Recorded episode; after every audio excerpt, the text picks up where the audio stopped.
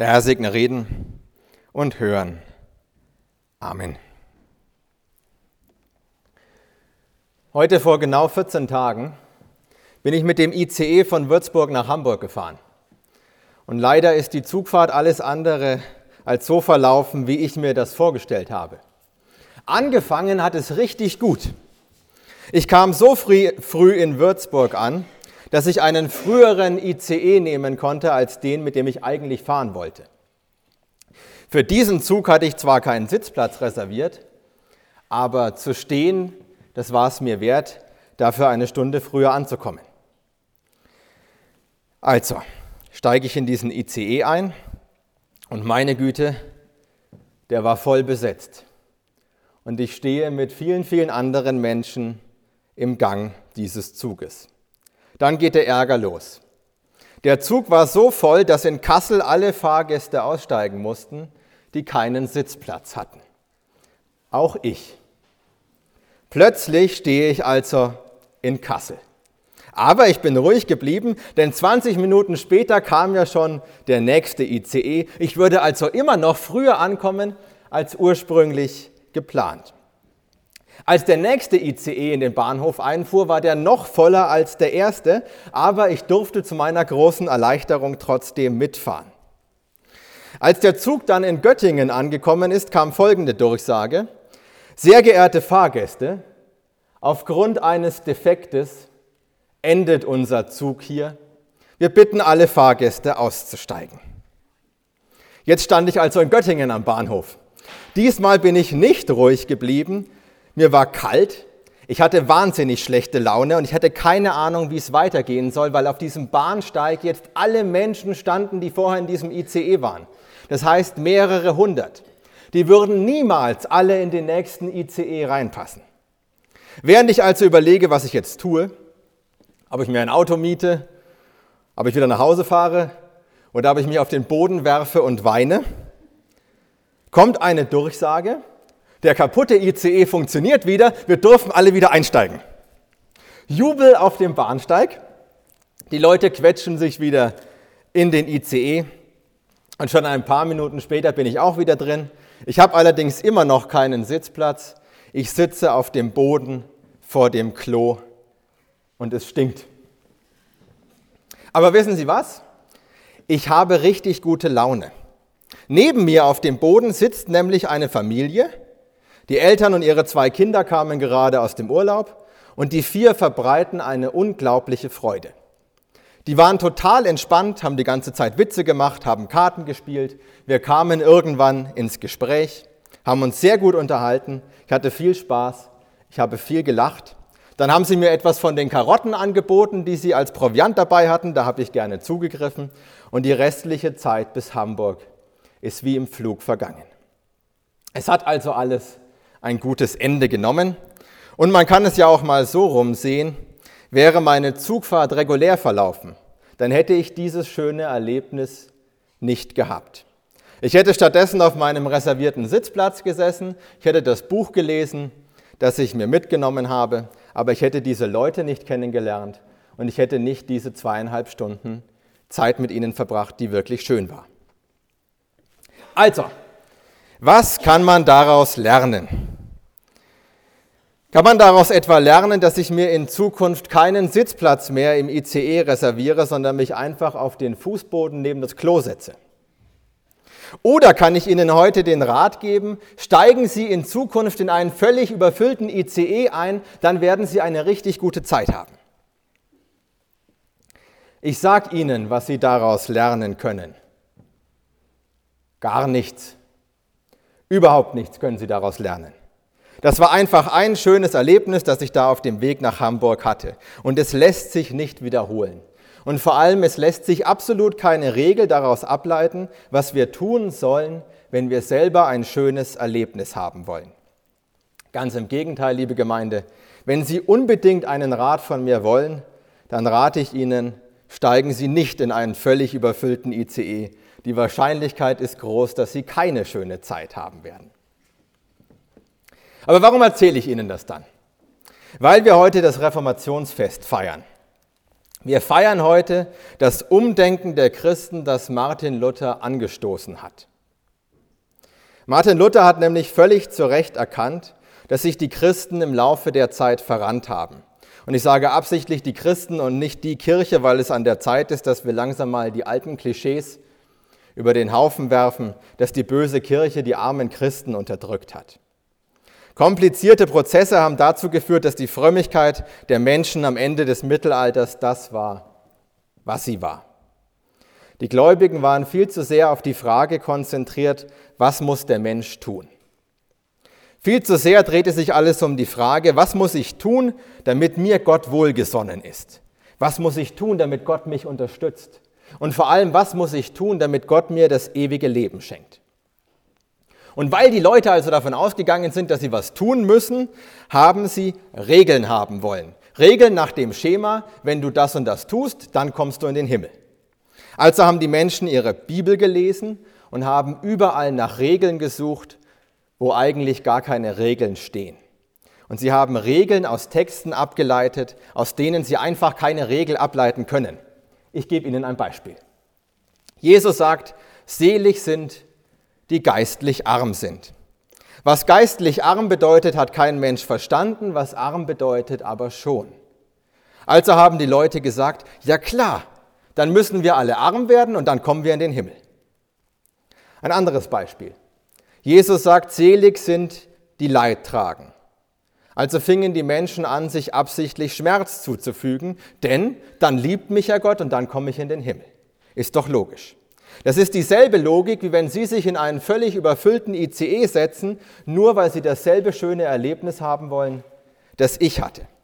Beim ICE fällt Ihnen sofort auf, dass das keinen Sinn macht. Bei diesen ganzen Regeln, die die Menschen aus der Bibel abgeleitet haben, fällt uns das meistens gar nicht auf. Aber genau das war Martin Luthers großer Aha-Moment. Eines Tages hat Martin Luther beim Lesen der Bibel begriffen, dass Gott der Aktive und der Handelnde ist. Und dass es einzig und allein darum geht, was er tut. Er entscheidet, wen er liebt, wen er unterstützt und wen er in den Himmel aufnimmt. Wenn mir Gott das schenken will, dann tut er es. Und wenn er es nicht will, dann kann ich tun und lassen, was ich will, es wird sich daran nichts ändern. Bei Gott gibt es keinen Tauschhandel. Ich kann nicht sagen, hier Gott, ich habe das und das und das für dich getan und jetzt musst du was für mich tun. Ich weiß nicht, ob die Wendung, die meine Zugfahrt genommen hat, ein Zufall war oder Gottes Werk. Aber wenn es Gottes Werk war, hatte es nichts damit zu tun, was ich getan oder nicht getan habe. Es war einfach sein Wunsch, mir das in diesem Moment zu schenken. Und egal was ich tue, die einzige Chance, dass sich so ein Ereignis wiederholt, ist, dass Gott beschließt, es mir noch einmal zu schenken. Gott ist der Aktive, was wir tun, ist nachrangig. Und da ist die einfachste Antwort auf die Frage, wer in den Himmel kommt, diese, alle, die Gott da drin haben will, alle, die er frei machen will und alle, denen er das ewige Leben schenken will. Und da wird man natürlich sofort nervös. Die Erkenntnis, die Luther da hatte, ist im ersten Moment wahnsinnig verstörend, weil sich natürlich sofort eine Frage aufdrängt. Was ist, wenn Gott mir das ewige Leben nicht schenken will? Was, wenn Gott mich nicht mag? Was, wenn er gerade mich nicht unterstützen will? Aber in dem Moment, in dem man aufhört, in der Bibel aus jeder Aussage Jesu eine Regel abzuleiten, wird einem völlig klar, dass das überhaupt kein Problem ist. Wenn man die Suche nach Regeln einstellt und die Aussagen Jesu erstmal so hinnimmt, wie sie dastehen, dann erkennt man ganz schnell, wie Gott wirklich ist. Da sieht man, dass es stimmt, wenn, Gott sagt, wenn Jesus sagt, Gott ist unser barmherziger Vater. Da sieht man sofort, dass sich Gott uns Menschen aus seinem eigenen Antrieb zuwendet. Dass Gott uns sucht dass Gott unser Leben will und das ewige Leben für uns will. Und dass er auch für Sie, liebe Gemeinde, das ewige Leben will.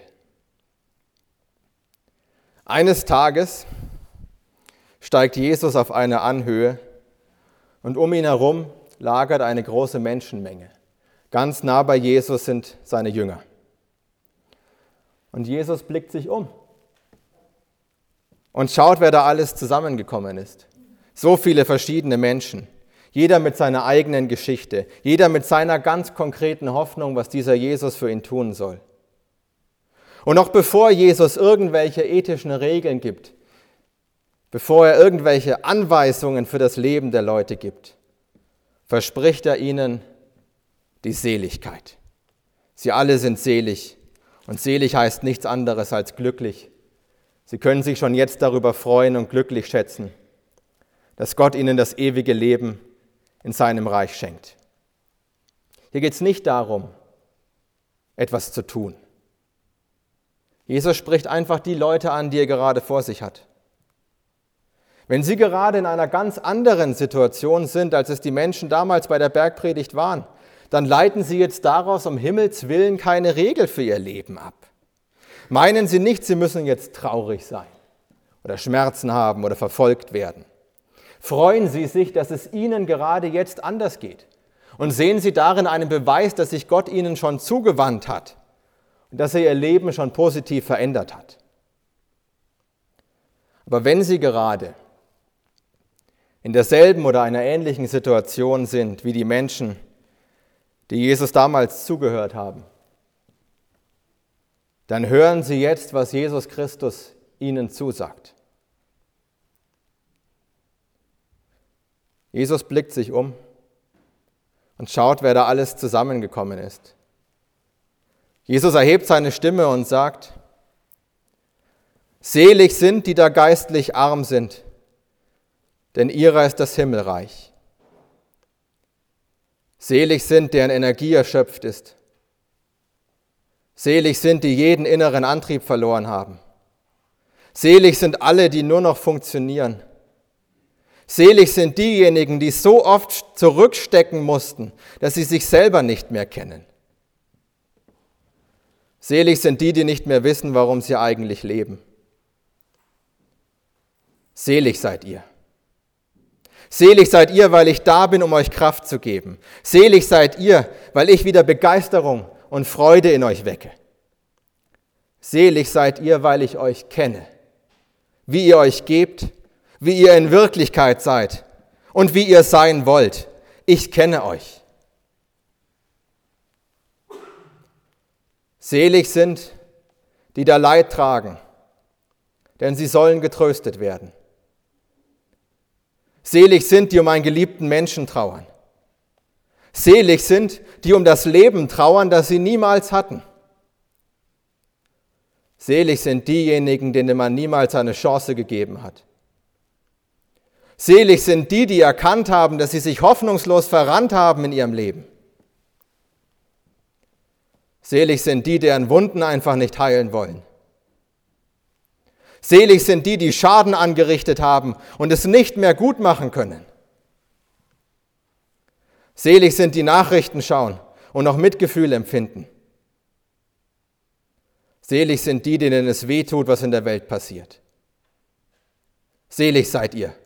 Selig seid ihr, weil ich da bin, um euch zu trösten. Selig seid ihr, weil ich euch das ewige Leben schenke. Selig seid ihr, weil ich euch wieder heil mache. Selig seid ihr, weil ich verbinde, was ihr zerrissen habt. Selig seid ihr, weil ich euch frei mache. Selig seid ihr, weil mich euer Mitgefühl anrührt. Selig seid ihr, weil ihr schon jetzt wisst, was die anderen erst noch merken werden. Ich mache alles neu. Selig sind die Sanftmütigen, denn sie werden das Erdreich besitzen. Selig seid ihr, die ihr freundlich seid. Selig seid ihr, deren Herzen nicht verfinstert ist. Selig seid ihr, die mit Verständnis auf andere reagieren. Selig sind die in kleinen Schritten immer weiter und weiter gehen. Selig sind die ruhig bleiben, wenn andere schreien. Selig sind die auf das Gute schauen. Selig seid ihr. Selig seid ihr, weil Gott das in euch wirkt. Selig seid ihr, weil ihr ein Zeichen der Herrschaft Gottes seid. Selig seid ihr, weil euch und allen anderen, die Gott befreit, die Erde gehören wird. Selig seid ihr. Selig seid ihr alle. Eines Tages steigt Jesus auf eine Anhöhe und um ihn herum lagert eine Menschenmenge. Ganz nah bei Jesus sind die Jünger. Und Jesus blickt sich um und schaut, wer da zusammengekommen ist. Und er sagt, selig seid ihr. Neun ganz unterschiedlichen Typen von Menschen sagt Jesus auf den Kopf hinzu, freut euch, freu dich, denn du gehörst zur neuen Welt Gottes, die jetzt und hier beginnt. Gott ist der Aktive. Er entscheidet, wer dazugehört. Und diesen Leuten hat er gesagt, dass sie dazugehören. Und wenn sie daraus eine Regel ableiten, dann verdecken sie die Liebe und Freundlichkeit Gottes, mit der er sich hier über die Menschen erbarmt. Neun Seligpreisungen stehen am Anfang der Bergpredigt. Drei habe ich Ihnen vorgestellt. Wenn Sie heute Abend schlafen gehen, lesen Sie sich die übrigen sechs vorher durch. Verabschieden Sie sich von dem Gedanken, dass es darum geht, wie Sie sein müssten oder was Sie tun müssten und lassen Sie sich gesagt sein, was Gott Ihnen zuspricht, wenn Jesus Christus sagt, selig sind, die da hungert und dürstet nach der Gerechtigkeit, denn sie sollen satt werden. Selig sind die Barmherzigen, denn sie werden Barmherzigkeit erlangen. Selig sind die reinen Herzen sind, denn sie werden Gott schauen. Selig sind die Frieden stiften, denn sie werden Gottes Kinder heißen. Selig sind, die um der Gerechtigkeit willen verfolgt werden, denn ihrer ist das Himmelreich. Amen.